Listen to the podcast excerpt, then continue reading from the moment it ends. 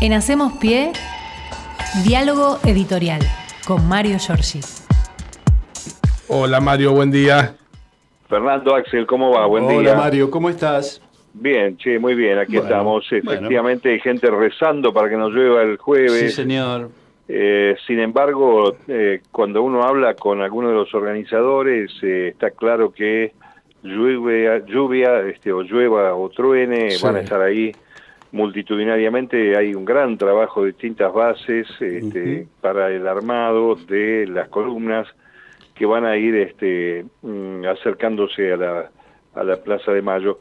Y la verdad que este, después de la eh, carta y de la entrevista en, en C5N, la eh, vicepresidenta ha retomado no solo la centralidad, sino también el eje periodístico. Cuando uno mira los portales nacionales, el tema es Cristina y Sí. este, candidaturas, este, 25 de mayo, la, este, obviamente la oposición de los medios de comunicación que son antiperonistas hablan siempre desde el lado crítico de la situación interna del Frente de Todos, eh, la falta de candidato, etcétera. Pero yo quiero señalar que eh, en el día de ayer ha habido varios movimientos eh, que creo que este, vale la pena destacar en esta charla que tenemos cada mañana. Eh, eh, obviamente el escenario es el acto, con el eslogan Imitemos el ejemplo, hay allí un flyer con el rostro dibujado de Néstor Kirchner, el, el eje, obviamente, es este, eh, lo publicó la vicepresidenta ayer a la tarde, es un afiche oficial muy colorido, y eh, para este jueves, cuando se cumplan los 50 años, eh, ya está armado el escenario, está el tramo final, creo que hoy se va a dar la este, vuelta definitiva a cómo hacer la protección de ese escenario eh, que está de espalda a la Casa Rosada. Y este, vamos a ver si va a haber dirigentes en el escenario, eh, sillas que va a haber delante de la estructura, que van a ocupar gobernadores, sindicalistas, bueno, referentes de derechos humanos y este, ministros del gobierno de Alberto Fernández, que por ahora no va el, el presidente. Eh, em, hay que decir que este, ya sabemos que el tema meteorológico preocupa, de todas maneras este, están organizando todo para que la plaza esté como espera la organización. Y además ayer, eh, y creo que esto es lo importante, hubo varias reuniones eh, previas, eh, se juntaron en Quilmes eh, el titular del PJ de la provincia, Máximo Kirchner, Guado de Pedro, el ministro del Interior, que estaba en el medio de la foto, una foto que simboliza bastante los intendentes de la primera y la tercera sección electoral, las dos secciones electorales fuertes del peronismo en el conurbano, y este, una lista larga de intendentes, obviamente, que representan esos dos distritos, los más poblados de la provincia de Buenos Aires. Eh, ahí se han definido eh, más o menos los movimientos, esto incluso para ir organizando el acto que está previsto que arranque a las 16, oscurece temprano, así que va a ser bastante dinámico, y las este, columnas se van a concentrar de- entre las 13 y las 14 en las inmediaciones, bueno, lo que decimos y hacemos siempre los que marchamos este, habitualmente, la avenida 9 de Julio, concentración, Belgrano, Independencia, San Juan, son esquinas de concentraciones clave Ujú. Sí, sí. y este, allí veremos qué pasa. Eh, uno de los intendentes con el que hablamos es el intendente de Morón, que dijo que la reunión de ayer en Quilmes fue para generar las condiciones para que la gente pueda escuchar a Cristina, eh, colmar la plaza y demás. Eh, por supuesto que la imagen de, de Pedro eh, sigue apareciendo como un precandidato a algo. Y digo algo porque se está este, jugando con la idea de un enroque entre el gobernador de la provincia de Buenos Aires y el ministro del Interior. Eh, ayer eh, Carlos Bianco, Carly Bianco, una de las manos derechas, o si no la mano derecha de Axel Kicillof, dijo que si Cristina se lo pedía, el gobernador aceptaba ser candidato a presidente de la Nación y habría ese espacio para que mm, este, Guado de Pedro ocupara la candidatura a gobernador de la provincia. Eh, son todas especulaciones, muchos dicen que eh, no, no va a haber nada, yo coincido con esta idea, no va a haber nada de anuncio de nombre y candidatura el, el jueves, es probable que haya algún anuncio después que pase el 11 de junio, que son las elecciones en Tucumán. Hay que estar atentos hoy a lo que haga la Corte Suprema de Justicia, que como todos los martes parece dar alguna noticia en favor de la intromisión que está haciendo en el marco de las elecciones provinciales, sobre todo mirando eh, con atención a Formosa, porque ayer el Tribunal Electoral de la provincia eh, autorizó y confirmó la candidatura de Gildo Infran, así que vamos a ver qué pasa con las presentaciones que hizo eh, Juntos por el Cambio allí en Formosa. Dicen que si sale mal esa impugnación, van a impugnar los intendentes. Ya estamos en una situación de cierta locura electoral que es judicializar hasta los concejales. Parece increíble, pero bueno, este, es así, es la Argentina que estamos viendo en estos días, compañeros, ¿no? No hay, no hay vuelta. Increíble. Sí, totalmente. la, la, justicia está como, como el clima hoy, está gomosa, ¿no? Está como engomada. Sí, sí, sí.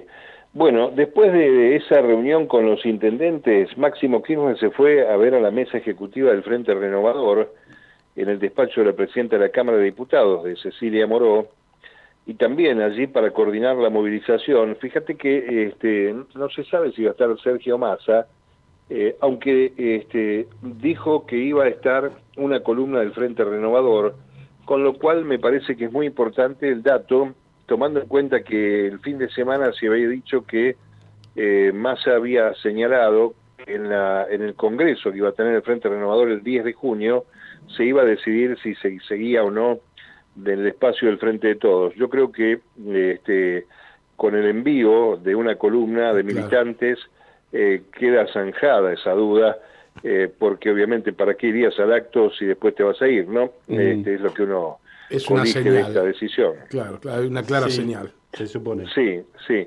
Así que vamos a ver, porque hay que decir también que la, la, el sector de Sergio Massa, una de las patas de, del Frente de Todos, viene este, acompañando las apariciones públicas de Cristina y de Máximo este, en el Teatro Argentino, por ejemplo, en el discurso de la vicepresidenta, es más, Mónica Liza, nuestra conocida diputada de Avellaneda, estuvo en el escenario del Teatro Argentino, en la escuela Néstor Kirchner, de manera que este, también participaron en el Congreso del PJ bonaerense en La Matanza, así que con esta movilización en la Plaza de Mayo me parece que está garantizada la este, permanencia del Frente Renovador en el espacio.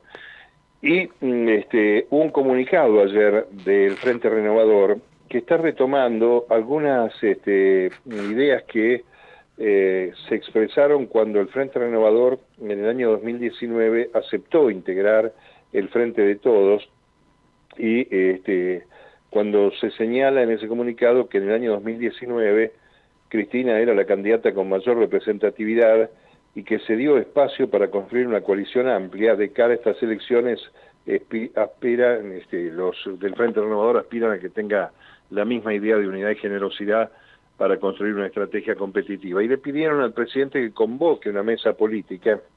Yo creo que es uno de los grandes fracasos, eh, esta negativa sistémica de Alberto Fernández, armar una mesa política para diseñar no solamente la estrategia ahora electoral, sino que debió haberla armado cuando se le empezaron a pedir allá por el año 2020, cuando la pandemia todavía estaba entre nosotros, y la verdad, este, uno todavía se pregunta por qué no ha existido una mesa política eh, desde el espacio que se había conformado como coalición ganadora para la elección y eh, tener este, una acción programática un poco más organizada, eh, que es, este, yo creo, insisto, uno de los puntos débiles de la gestión que va a dejar el 10 de diciembre Alberto Fernández.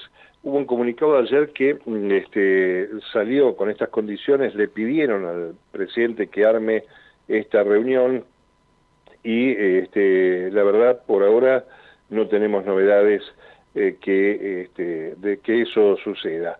Sí sabemos que va a ir Agustín Rossi, ministro jefe de gabinete, que va a ir Aníbal Fernández al acto también, eh, obviamente van a estar allí otros ministros como Tayana, eh, obviamente Guado de Pedro, es decir, que buena parte del gabinete va a estar allí y este, hay que decir también que eh, se espera eh, para las próximas horas otras reuniones, otros encuentros para este, que siga habiendo eh, espacio de organización.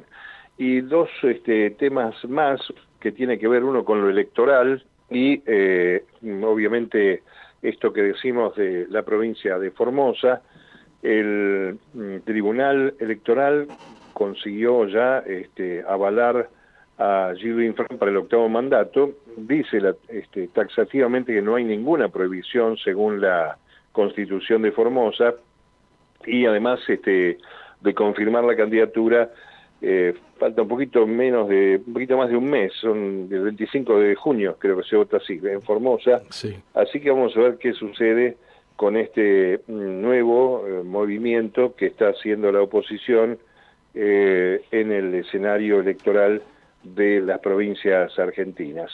También mm, vale la pena destacar, citaba más temprano las declaraciones de Carlos Bianco, que mm, este, también dijo que eh, si había posibilidades de desdoblar la elección en la provincia de Buenos Aires, también dependerá de mm, este, lo que diga la vicepresidenta de la Nación. Allí este, está claro que hay un bloque consolidado del gobernador de la provincia con la vicepresidenta y este, vamos a ver como tercia, porque el que está haciendo más fuerza para que acepte la candidatura a presidente es este, Máximo Kirchner. Algunos decían que había habido algunos chisporroteos entre el gobernador y el jefe de el PJ bonaerense por la negativa de Kisilov. Ayer las declaraciones de Bianco echan por tierra esta situación y se someten a lo que dictamine la líder del espacio, Cristina Fernández. Eh, un, tema más, compañeros, eh, que yo creo que la pregunta que viene es, eh, ¿qué va a hacer el presidente de la Nación de acá hasta el 10 de diciembre? qué buena pregunta, Mario. La verdad que sí. ¿Va a seguir paseando y analizando la realidad desde un plano apartado? Bueno, lo cierto es que hay este, una permanente contradicción, lo decíamos ayer, con la persona que lo puso en ese lugar, el pensamiento, la, gestión. Obviamente tiene la idea de la paso eh, a lo que dé, paso que recordemos ignoró en el año 21 eh, Alberto Fernández, y este, digo esto porque me parece que quedan en el camino muchas cosas por hacer, más allá de la batalla que está dando sobre todo el ministro de Economía en el tema de la inflación y la situación económica. Por ejemplo, uno de los temas que está pendiente eh, y que vale la pena destacar es la situación de la vía navegable troncal del Paraná, que se conoce vulgarmente como hidrovía, que es la marca en todo caso. Claro, es el nombre de la empresa. La empresa, y que este, todavía no tiene resuelto, solamente faltaría el gancho de Alberto Fernández para que se quede en manos, como muchos de nosotros esperamos que suceda, de la Administración General de Puertos.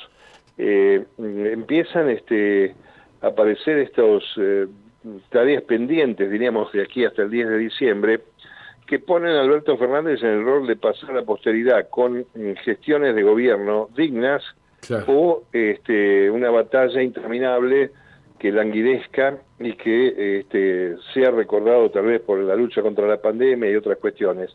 Creo que eh, se, si no se arman los pliegos, cosa que no pasó para una licitación privada, hay un decreto para que quede bajo la administración de la administradora de puertos eh, y que depende obviamente como dije, de la eh, firma del presidente de la Nación. Vamos a ver qué pasa, porque mm, este, eh, la idea es que el ministro de Transporte, Diego Giuliano, en el último encuentro argentino de transporte fluvial, dijo que lo que viene es una gestión nacional de las vías navegables con una participación privada en tareas concretas hasta tanto Argentina vaya definiendo su propia capacitación o su propia expertise. Vamos a ver qué hacemos con esto, porque me parece que es fundamental por varios motivos que hemos eh, tratado varias veces acá. Eh, uno de ellos tiene que ver con el control de el Estado de lo que entra y sale en materia de eh, divisas para la Argentina, el dibujo que hacen los privados, la circulación obviamente por el canal Punta Indio que los lleva a Montevideo y no el Magdalena, que por suerte está en proceso de licitación. pero también lo que entra y sale desde ese lugar. El otro día, este, charlando con el doctor Romero, el veterinario Juan Romero, me contaba que en, repatriaron hacia Asia algunos este, tigres, que le pregunté cómo entran los tigres a la Argentina.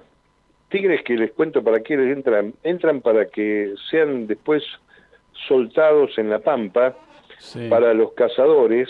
Ah, y la este, cota de caza, sí, es verdad. Este, algo que en la provincia de La Pampa, bueno, es, frecuente, ¿no? Con el ciervo colorado, con el oh. jabalí pero parece que estos animales exóticos ingresan, es como pescar en la pecera, diría yo, ¿no? Te lo ponen en un coto. Sí, Mario, es así.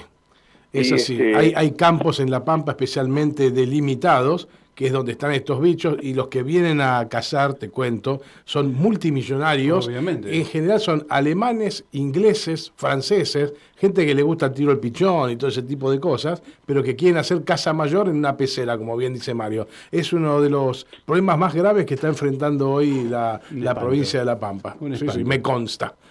Bueno, pero eh, la pregunta está bien, este es, es un delito, son criminales, el que habilita acá desde acá también obviamente es un delincuente.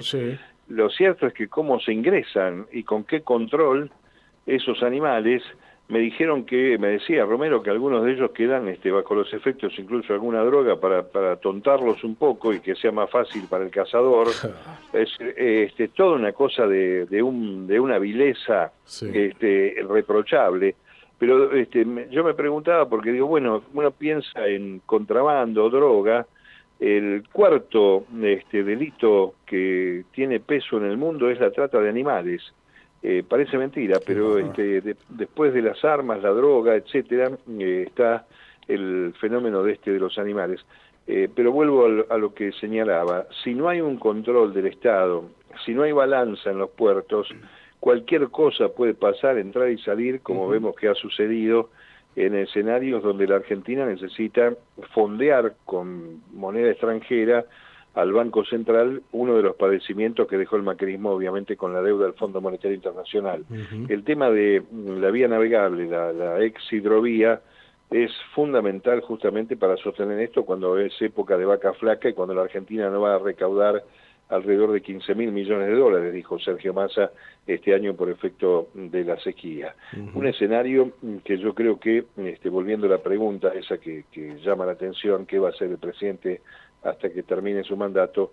Me parece que hay unos cuantos temas para resolver que tienen que ver con la soberanía argentina y con temas que hacen a la cuestión este, profunda, ¿no? De la recaudación y de situaciones que podrían ser resueltas sin necesidad de exponerse al escenario electoral, eh, nada más ni nada menos que usando como corresponde la lapicera, algo que está también este, ya dicho en más de una ocasión. Así que bueno, veremos cómo, cómo sigue esta historia de aquí hasta el 10 de diciembre. Sigue teniendo una idea este, Alberto Fernández de armar su fórmula otro que no va a estar, me acabo de acordar, el 25 es Daniel Scioli, entre los precandidatos, porque como embajador en Brasil va a presidir las celebraciones del 25 de mayo en la embajada allí en Brasilia, de manera que este, algunos este, de los anotados no van a estar. Vamos a ver quiénes son los que en el, para mí, fallido intento de armar un albertismo se sumen a la, a la participación el próximo jueves, compañeros. Así que está abierto el circuito. Por el lado de la oposición hay una voltereta rara en la provincia de Buenos Aires. Ritondo, que se quedó sin el pan y sin la torta, diría mi abuela, está viendo con quién termina jugando, si con la reta o con Patricia Bullrich, que lo dejó sin la posibilidad de ser su candidato a gobernador. Y este, obviamente está la situación de la puja que va a tener el PRO entre Santilli y Grindetti. Algunos dicen que se podría haber quedado como presidente independiente Grindetti tranquilo, en lugar de exponerse a este desgaste, donde este, obviamente todo parece indicar que dentro del PRO en la interna que va a quedar arriba será eh, Santilli, no el, el candidato de Patricia Bullrich.